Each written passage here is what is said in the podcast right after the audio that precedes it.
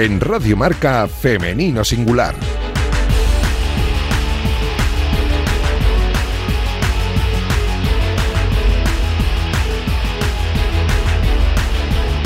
Con Natalia Freire.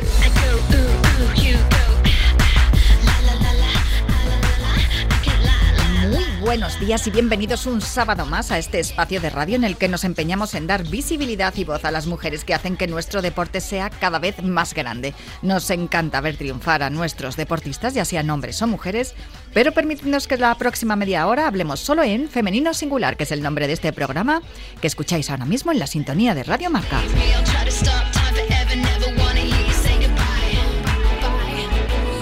Os recuerdo que podéis encontrar los audios de nuestros programas en todas las plataformas de audio y también en la web de marca.com.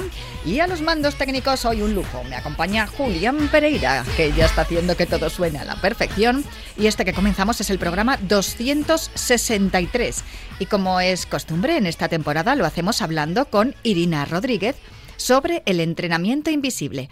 Arrancamos ya.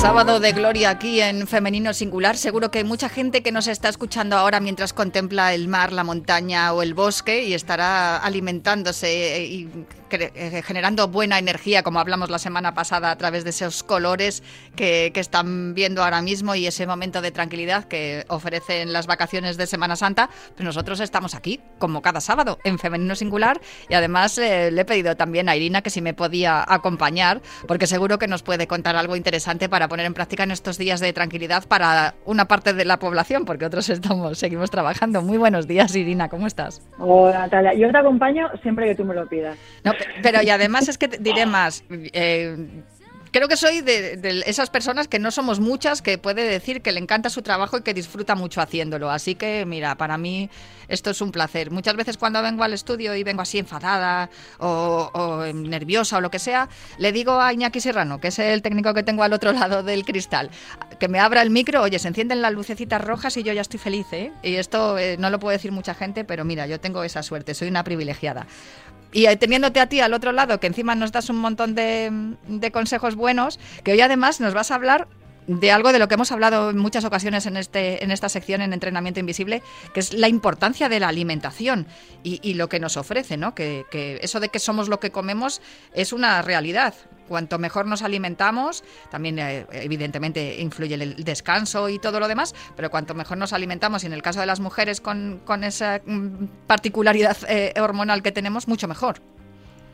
Pues sí, la verdad es que hemos hablado muchas veces de nutrición y creo que hay una, una, onda ¿no? ya en, la sociedad de, o unos hábitos de tomar una alimentación como más consciente, pero aún así hay que luchar un poco todavía contra, contra el sistema y contra la industria porque no todos los alimentos que compramos eh, son tienen todos los nutrientes, ¿no? Y a mí me gustaría hablar hoy un poco de la vitalidad de los alimentos o cómo tomar alimentos vivos sería, sin que, sin que vivo se entienda como algo crudo, que también está relacionado, ¿eh? Pero bueno, lo que, lo que quería empezar contando un poco es que, bueno, la industria, por un tema de comodidad, refina todos los alimentos para que sean menos eh, perecederos pero a la vez se está cargando pues los nutrientes esenciales y cuando llega a nuestras casas esa alimentación, por mucho que nosotras queramos comer lo mejor posible, pues hay que tener un poco de cuidado en, en qué escogemos para comer, ¿no?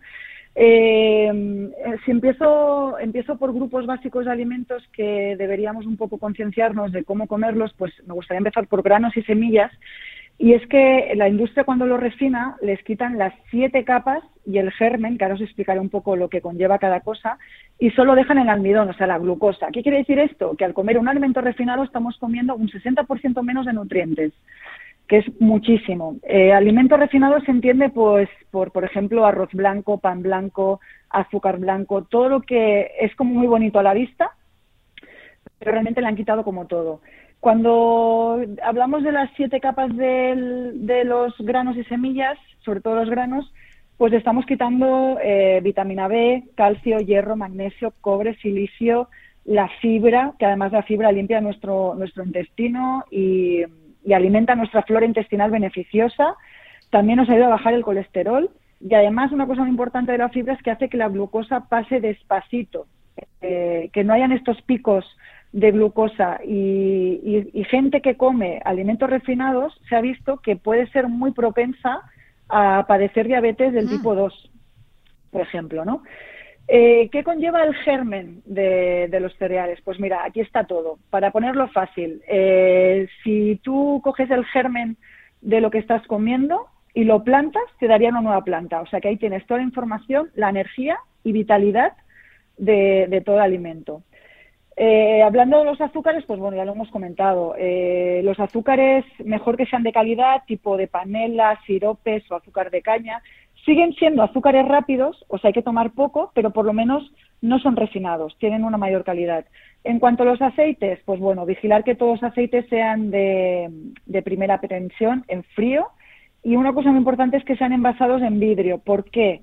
Porque muchas veces compramos aceites buenos, pero están envasados en, aceites, hay en aceites, perdón, en plástico, hmm. y el BPA es liposoluble. Eso quiere decir que mientras el aceite está ahí envasado, le, va pasando el material del plástico al aceite.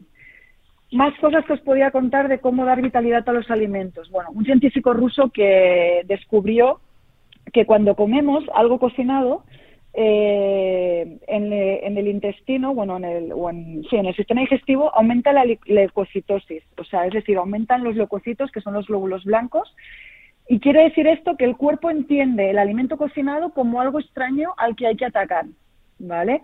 Los alimentos crudos tienen solamente 7.000 leucocitos.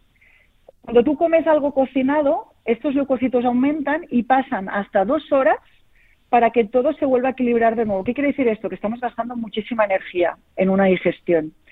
Entonces, ¿se ¿quiere decir que no podemos comer nada cocinado? No, no hace falta. O sea, aquí no se trata de ser extremo. Hay gente que come todo crudo, que es el raw food.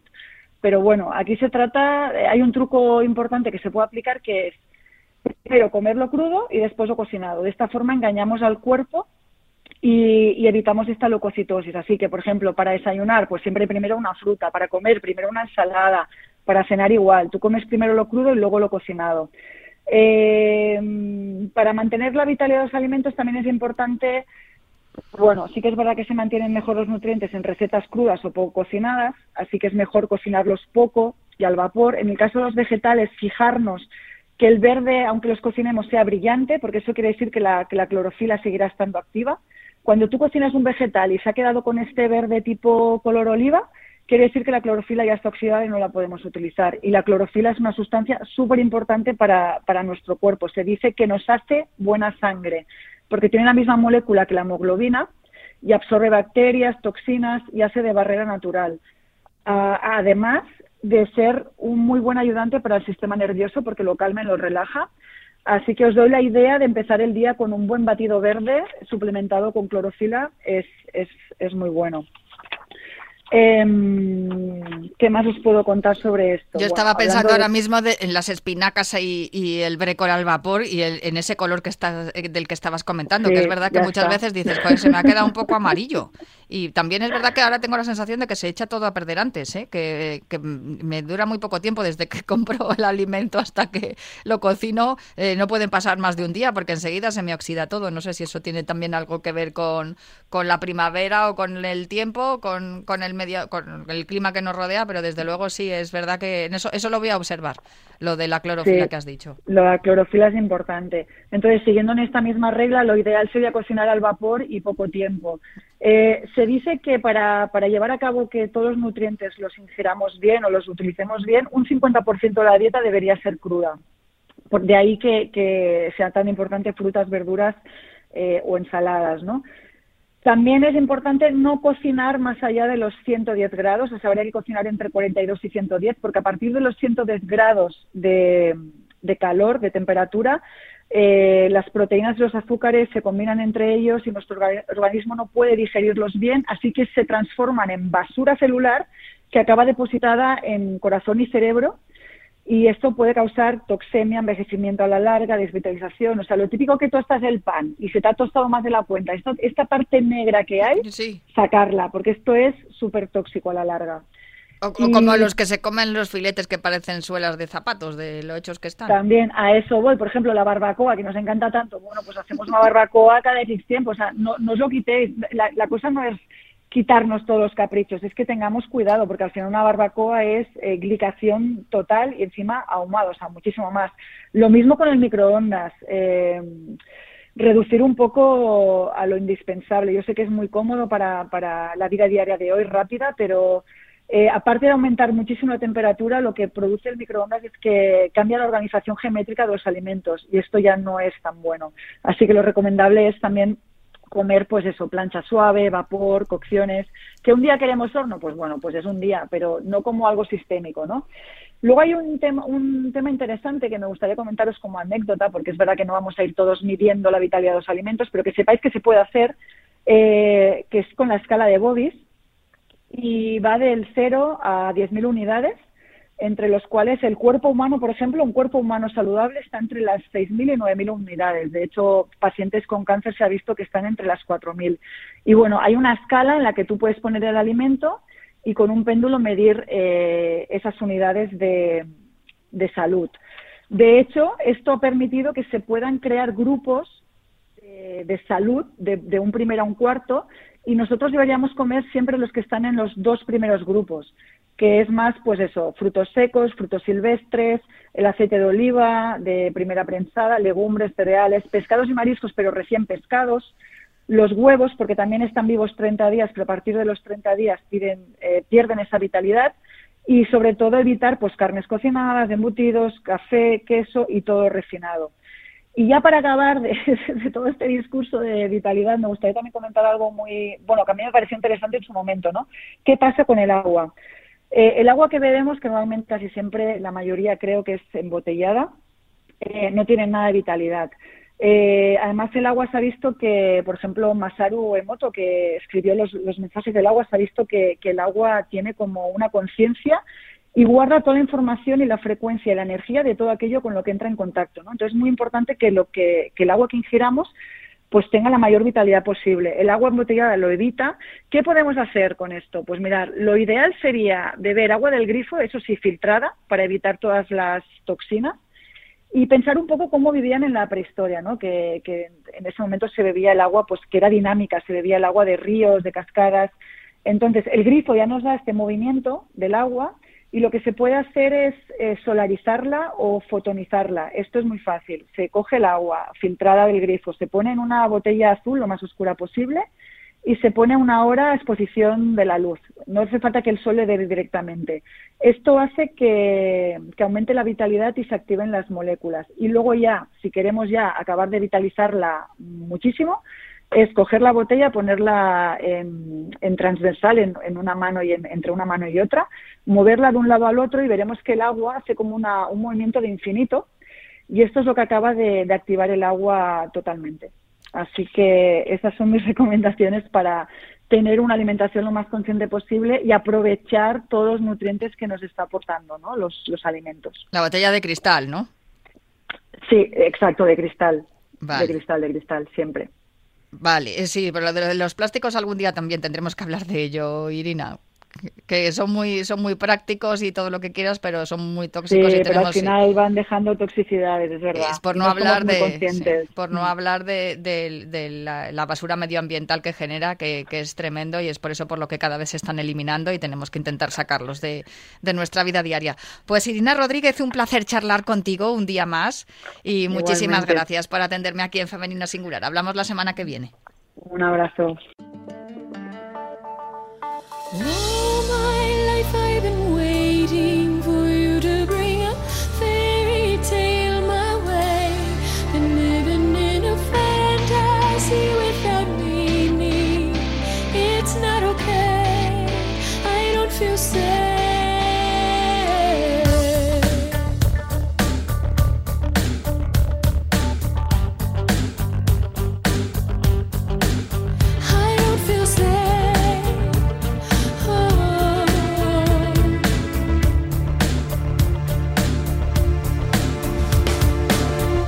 La palabra que mejor define a nuestra protagonista de esta semana es resiliencia. De hecho, la lleva tatuada en su brazo izquierdo. El sueño de ser gimnasta olímpica acabó unos meses antes del comienzo de los Juegos. Ella, que además había sido fundamental para que el equipo español se clasificara para Tokio, que no lo hacía desde Atenas 2004. Ella se tuvo que quedar en tierra fue una situación muy dolorosa, sin duda, pero la afrontó de una manera muy saludable, porque además pudimos hablar con ella también y con su compañera Ana Pérez aquí en este programa en Femenino Singular. Pero aunque ese sueño olímpico en gimnasia se rompiera en mil pedazos, más o menos como su rodilla, bueno, las rodillas, porque las tiene, tiene las dos bastante maltrechas, aunque Cintia Rodríguez no ha dejado de soñar, ni de esforzarse, ni de mostrar que no existe un final sino que existen muchos comienzos. Y tampoco ha dejado de inspirarnos. Y es por eso por la que le, hemos llamado en la mañana de hoy. Muy buenos días, Cintia Rodríguez, ¿cómo estás? Buenos días. Lo primero, muchas gracias por definirme así, porque me has emocionado nada más empezar. Es que es muy emocionante tu historia, Cintia, de verdad. Em, yo que os sigo, sabes que con, la gimnasia tengo una relación especial y, me gusta mucho hablar con las gimnastas, tanto de rítmica como, como de, de, artística. Bueno, hemos hablado hasta con Estefi Navarro, que también hace parkour.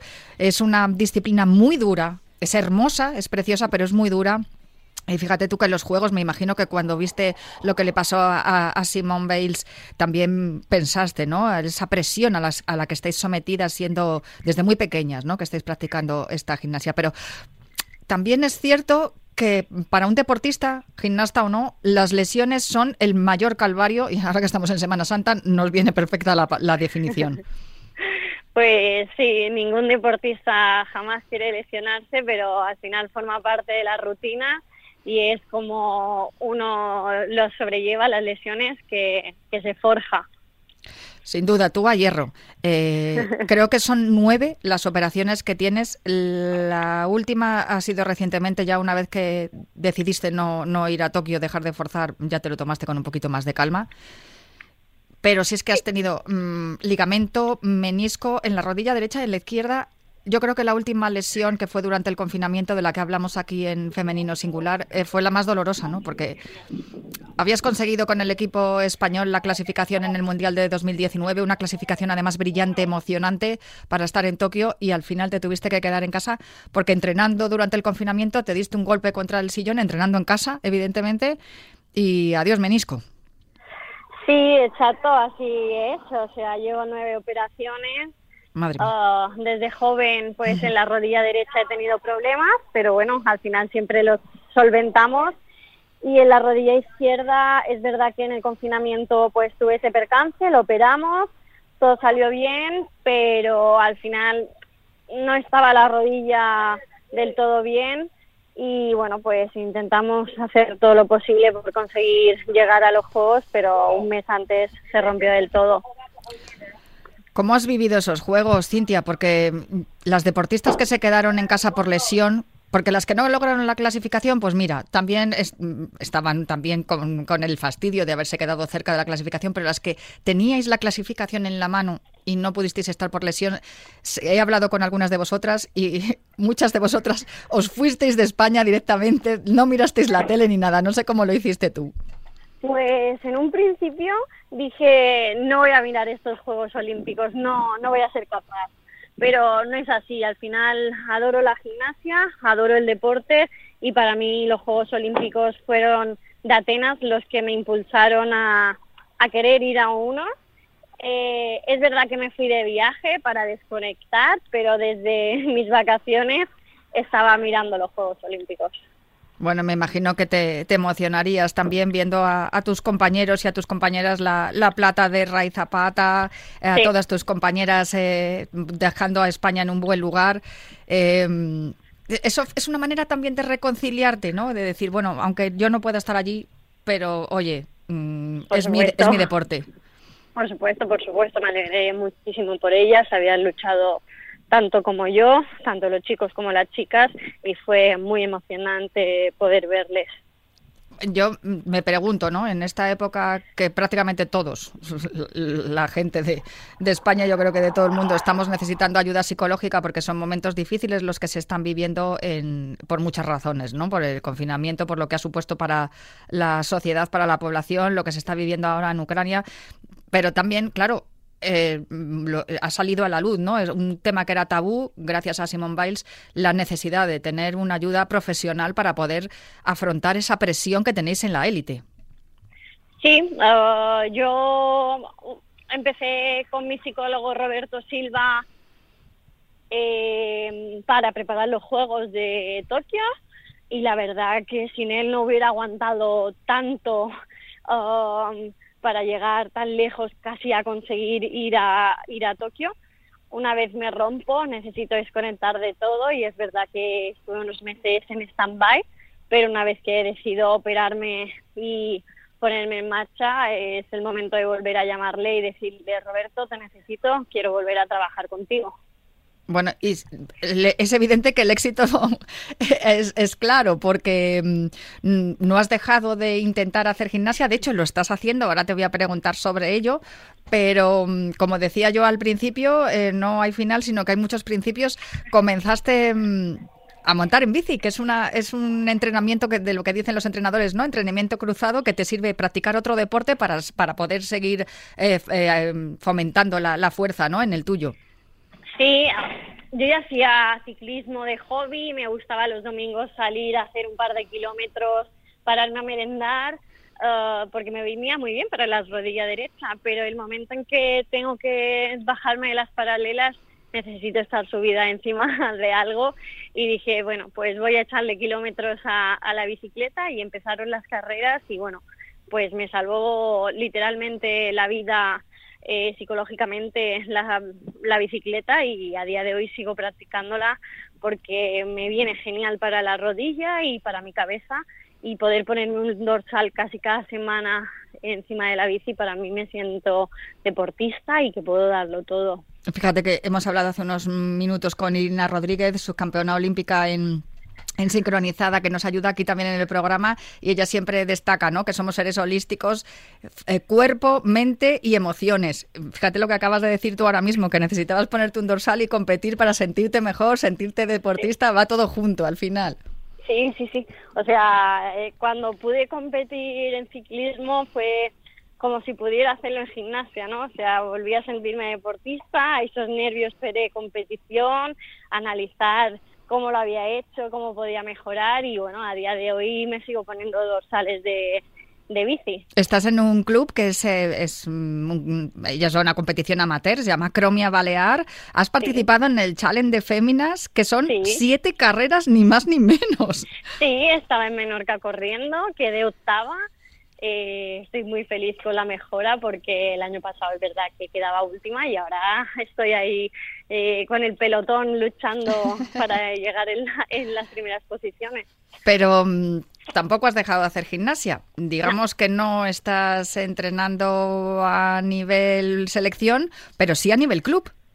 Nunca, nunca he dejado la gimnasia. Es verdad que han sido meses de reencontrarme, de saber qué quería, que podía la rodilla, pero nunca me he ido, eh, pero sé lo que quiero. Estoy entrenando todos los días en gimnasia para volver a competir a nivel nacional y quién sabe el día de mañana si vuelvo a hacerlo a nivel internacional. Estás en el club Chelska y es Balear, sabes si lo digo bien, que es importante. Y me imagino que allí te tendrán como, pues eso, como un referente y, estarán encantados y, encantadas, ¿no? Tus compañeras de tenerte te hacen muchas preguntas. Bueno, ellas están acostumbradas, al final me han visto crecer, entreno todos los días con ellas y bueno, si no es por mis entrenadores aquí no seguramente no hubiera vuelto a querer competir, fue, fue su empujoncito en decir, Cintia, tienes que competir otra vez, el que me hizo reflexionar y decir, ¿y si puedo hacerlo? ¿Y si puedo volver? ¿Y has vuelto? Sí, ¿Cómo? espero volver el 7 de mayo. Y sí, de hecho, sí, vas a, vas a competir, ¿no? En la, en la Liga Iberdrola. Sí, si todo va bien, será mi reencuentro con la competición después de dos años. Eh, la segunda fase de la Liga Iberdrola, intentar ayudar al equipo al máximo, eh, aunque solo vaya a salir en un aparato. De momento solo en las paralelas, ¿no? Sí. Lo otro, eh, después de la última visita con el médico, he empezado a correr y a saltar y veremos lo que es capaz de tolerar la rodilla y mi cabeza y y poquito a poco. Claro, la rodilla, todos los, todo lo que sea impacto de momento, aunque te he visto ya por Instagram, que también yo de verdad agradezco que, que colguéis vuestras stories y, y, todas las fotografías en redes sociales, porque así nos vamos enterando de vuestra evolución. Ya te he visto que poquito a poco ya empiezas a, a, saltar y empiezas a correr y ya poco a poco el impacto lo, lo, va soportando la rodilla. Pero qué difícil, Cintia, ¿verdad? ¿No, no, no tienes miedo cuando, cuando entrenas? Pánico.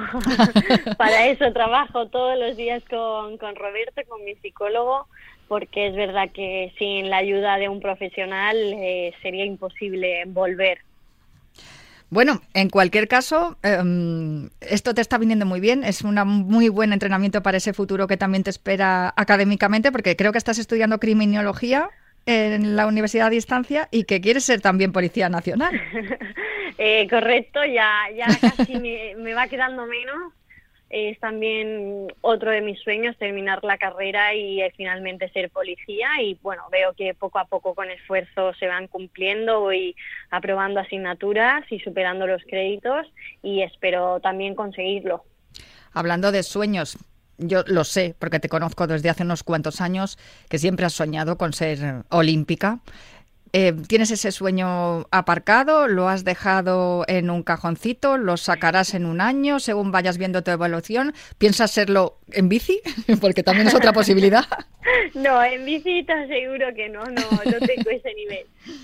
Bueno, no, no quiero, no quiero hablar de París porque no quiero no quiero ni hacerme ilusiones a mí misma de decir voy a conseguirlo y luego no conseguirlo, así que prefiero ir día a día, lo que mi rodilla y cabeza den sin forzar uh, y disfrutando del camino.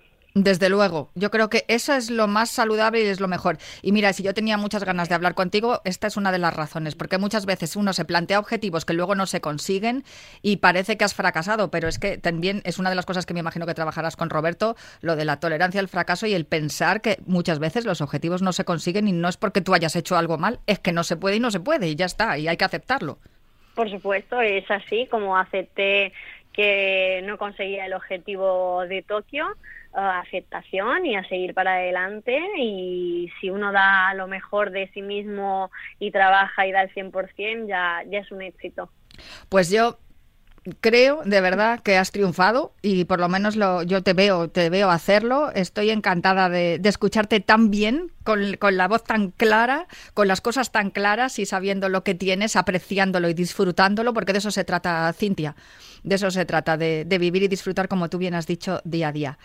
Pues por supuesto. Muchísimas felicidades por tu avance, por, por todo lo que estás consiguiendo y por lo que te queda por conseguir, por inspirarnos. Muchas gracias y también por charlar con nosotros esta mañana de sábado aquí en Femenino Singular. Muchas gracias a ti, Natalia, siempre por estar atenta y al programa. Pues aquí estamos para hablar de todas estas mujeres que nos inspiran. Un abrazo muy fuerte, Cintia. Un abrazo para vosotros también.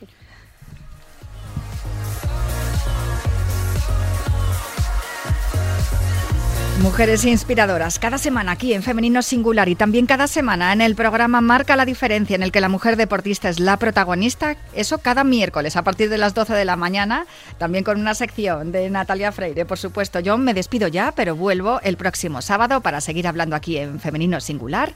Hasta la semana que viene.